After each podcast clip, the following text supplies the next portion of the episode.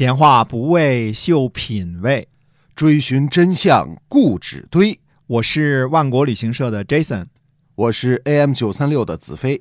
我们哥俩在新西兰跟您聊聊《史记》中的故事。各位亲爱的听友们，大家好，欢迎继续的收听《史记》中的故事，是由新西兰万国旅行社的 Jason 为您讲的啊。我们这个今天呢，讲平王东迁的事儿。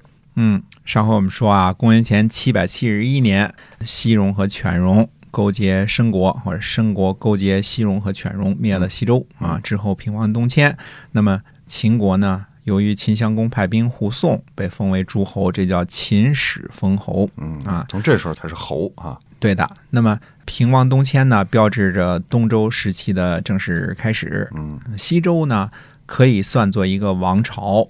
东周呢，是否能算作一个王朝，还两说着呢。这以后我们再说啊。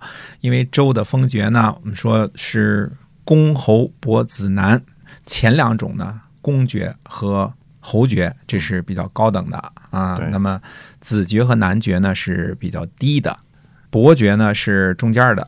那么像是公爵和侯爵呢，基本上封的辈分都比较高啊。比如说周公旦是鲁国啊，少公氏是燕国，还有西国公啊、东国公啊，这些都是什么？都是周文王的兄弟，对吧？哎，那么我们说呢，西国国呢，最早的封地应该是在宝鸡附近啊。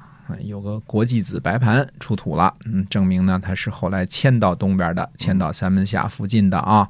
那么东国国呢是也是周文王的弟弟，封在荥阳泗水关附近，后来呢让郑国给灭了啊，大约是在郑武公的时候，啊，郑武公嗯六年左右就给灭了，嗯。那么还有呢，像魏康叔对吧？还有蔡国啊，这都属于比较辈分高的。第二种呢是功臣，典型的代表就是姜子牙。那么还有呢是谁呢？像前朝的贵族的后裔啊，那就是像陈国、宋国、呃齐国，就属于这种啊。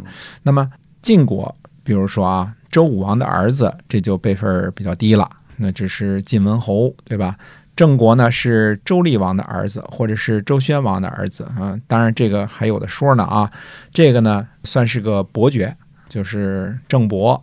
山东的齐鲁，河南的宋、郑、陈、蔡，河南、河北附近的魏国，山西的晋国，东北角的燕国，这差不多就是中原老贵族的全部了啊。那么再加上后来的秦国啊，新兴的楚国。还有汉阳筑基，汉阳筑基还有十四个姬姓封国呢。嗯，那这是春秋时期主要的一些个封国啊。后来呢，季武子啊建立三军，那个时候呢，叔孙豹就说：“他说天子建立军队啊，是公爵率领的，用来征讨不得；大的诸侯呢，建立军队呢，要由卿士来带领，协助天子。诸侯呢，有卿士没有军队的将帅带领，辅助侯国。”伯爵、子爵、男爵没有卿的建制，只有大夫，他们率领军队呢，跟随诸侯，嗯，这样呢才能够上下一致，嗯，征伐的时候呢不藏私。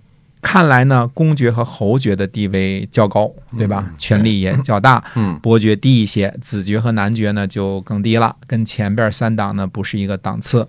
那么楚国呢，就是因为是一个子爵和男爵的封号。然后后来呢，请求更进一步，但是周王室没答应，嗯，最后闹得不开心。那楚国一生气，就自个儿封王了啊，就僭越了啊。有一点呢，我们就必须得说清楚啊，这种爵位，他一开始封的是什么？到后来的时候呢，随着情况的变化呢，是有变化的。嗯，那其中不变化的，你比如齐国，本来就是封爵很高，后来呢？姜太公又被赐予征伐之权，被赐公师府乐嘛。嗯，那齐桓公那时候呢，又被加赐为侯伯，那就是诸侯的老大，也就是霸主了。那这样呢，齐国的待遇一直都是很高的，嗯，所以他是级别非常高了，也有三位卿士的建制啊。可是鲁国呢，原来是很高等级的公爵，对吧？嗯，鲁国是。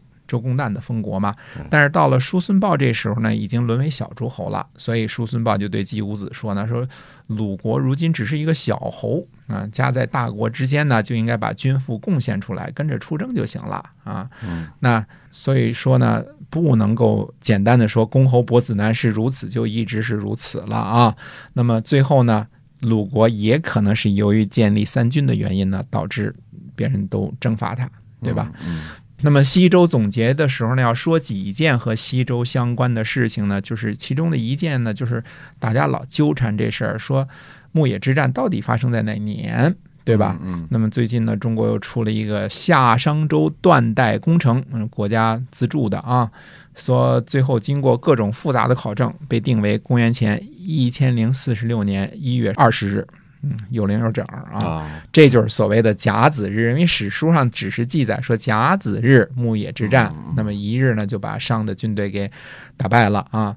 夏商周断代工程呢，反正大家有兴趣呢，可以从网上翻来看看啊。考证的不错，也有争议，也还是有商榷之处啊。还有一件事呢，就是说公元前八百四十一年，现在大家都说呢，说这一年所谓的国人暴动、厉王奔至，这才是中国有确切历史纪年的第一年，第一次啊，一件大事儿。那么所谓的这个共和，首先这个事儿呢，就是现在啊，等于是考证呢，说这个共和呀，并不是两个人共同合起来的意思，而是说共伯这个人，他的名字叫和，那以讹传讹了。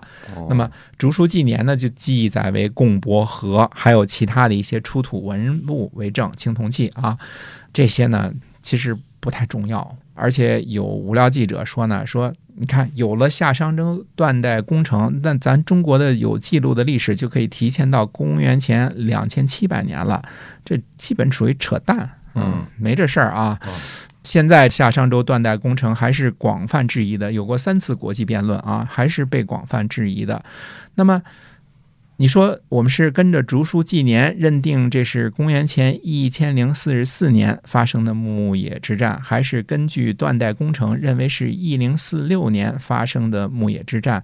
这个意义有那么重要吗？嗯，呃，哎，那么还有一个事儿呢，就说说呢，历史记载就是说，当时牧野之战呢是周的联军啊，大约四五万人，面对的是七十万的这个商纣王的军队，总之是非常的庞大。因为史书上说林立，那你想对方的军队林立像树林子一样，那肯定是很多人了，对吧？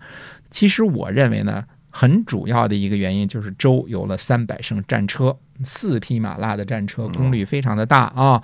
那现在我们见过一匹马拉车就可以载人载物啊，还拉不老少呢。四匹马的威力啊，可想而知啊。正是由于有了这种新式的类似坦克部队的这种冲击，导致纣王的军队前锋反戈，后队溃败。所以说这事儿又得说说。我们看到说反戈，没看到反戈一击啊、虽然说啊这绝对不一样了。啊，因为反戈一击是什么呢？就是说我不但反戈了，而且一击了。那么反戈呢，就是矛头冲后逃跑嘛，你就肯定得冲后了，是吧？嗯哎，一个是主动的，一个是被动的。对如果逃跑就是被动的，对如果反戈一击呢，就是主动的了。哎，就一个起义，一个是溃败，对，前边三百乘战车一冲垮了，对对那就逃呗，是吧？嗯嗯所以人马践踏，惨败了，这是我的见解啊。嗯嗯，所以史书有时候不能把反戈简单的就引申为反戈一击，呃，从此呢翻译成现代汉语叫做阵前起义。那阵前起义不容易呢，嗯，对吧？阵前起义，对，一般来说阵前起义是很难很难真的成功的哈。哎，就是以姜太公为首率领的联军啊，呃，有着先进的武器啊、哎那么把这仗呢给打赢了。嗯那么还有一种说法，说商纣王的军队七十万军队也好，七万军队也好，都是奴隶。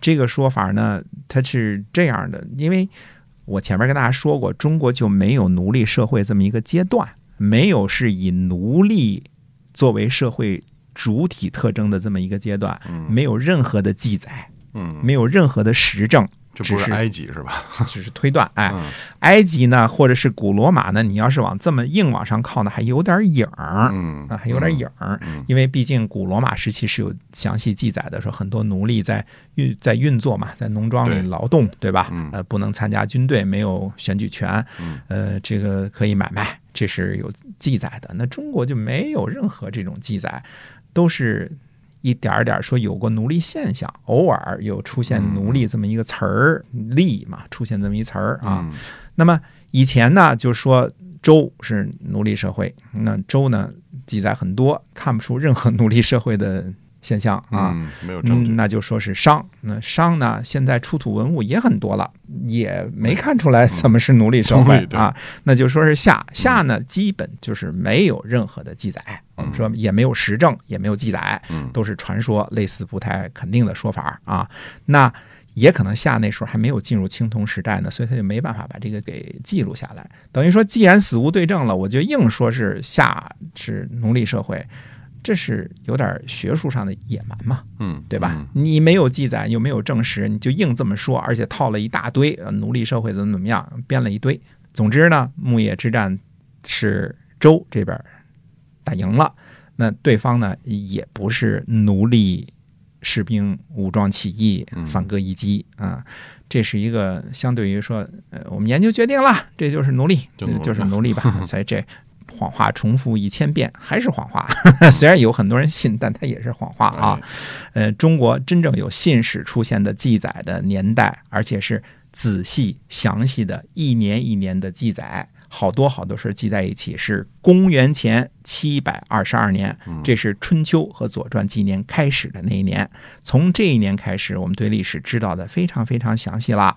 所以你说，到底牧野之战是发生在公元前一千零四十六年呢，还是一千零四十四年呢？嗯四十好几种说法，莫衷一是。你说争论这个特别有意义吗？呃，大家知道，大约是一千多年前之前，是吧？嗯对这个时候周把商给打败了，嗯这不就挺好的吗？嗯所以我觉得这个事儿就不用太较真儿了。周呢，最后说一件事儿啊，周作为天子之国，他自己有自己的直辖的土地，这大约呢，差不多就是渭河谷地的全境。那么再往东呢，到洛水之滨的这个洛邑附近。那么东西这么一长条，哎，嗯沿着河，这是他的直辖的土地啊。那么平王东迁呢，老秦家用什么呢？用兵护送，所以呢立了大功。那么秦呢后来又收回了大部分的失地，并且把齐以东的土地呢都献回给了周。那这是在秦襄公的儿子秦文公的时候发生的事情啊。总之这样的话呢，秦就立了大功，被周平王呢封为诸侯，叫做秦始封侯啊。那最后呢，秦也占住了西边的这块土地，等于原来周的根据地那块呢就归了秦国了。好，那么今天呢，我们这个史记中的故事啊，就先跟大家聊到这儿啊，是由新西兰万国旅行社的 Jason 来讲的。我们下期节目再会。再会。